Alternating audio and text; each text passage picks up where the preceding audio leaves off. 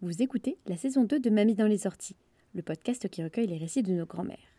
Jean-Baptiste a partagé avec nous l'histoire de sa grand-mère, Yvette, dont nous avons tiré quatre brèves. Voici la troisième. Bonne écoute Je suis très fière de voter. Et j'espère que toutes les femmes auront rempli leur devoir. Ressemblez mes parents? Ah non, pas du tout. Aucune femme ne recourt de gaieté de cœur à l'avortement. Il suffit d'écouter les femmes. Moulinex, libère la femme, libère la femme, libère la femme. Bah, qui on va fréquenter? Les grands-mères?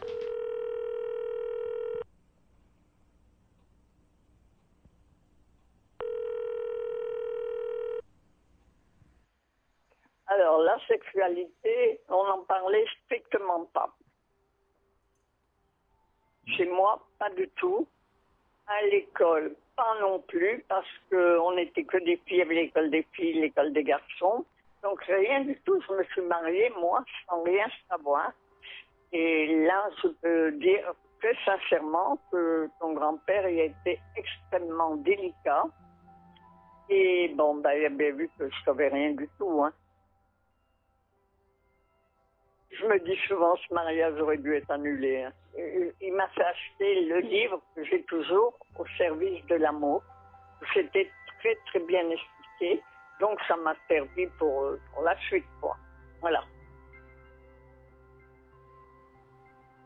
Mes deux jeunes sœurs, je leur avais passé ce livre-là au service de l'amour, qu'elles lisaient en cachette. C'est moche, sans ne pas savoir. Oh, lui, ben oui, oui. Attends, à l'armée, on leur distribuait des préservatifs, hein. euh, Puis, il y en a eu d'autres avant moi.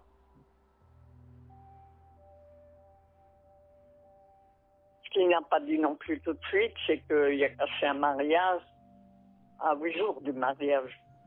Ah. Ils avaient l'appartement, ils avaient tout, mais euh, il a tout cassé. Il devait m'attendre sûrement. Quand il m'a vu, il a dit c'est avec elle que je vais me marier. Putain, moi, je n'avais pas du tout envie. Hein. Je ne pensais même pas, quoi. Voilà.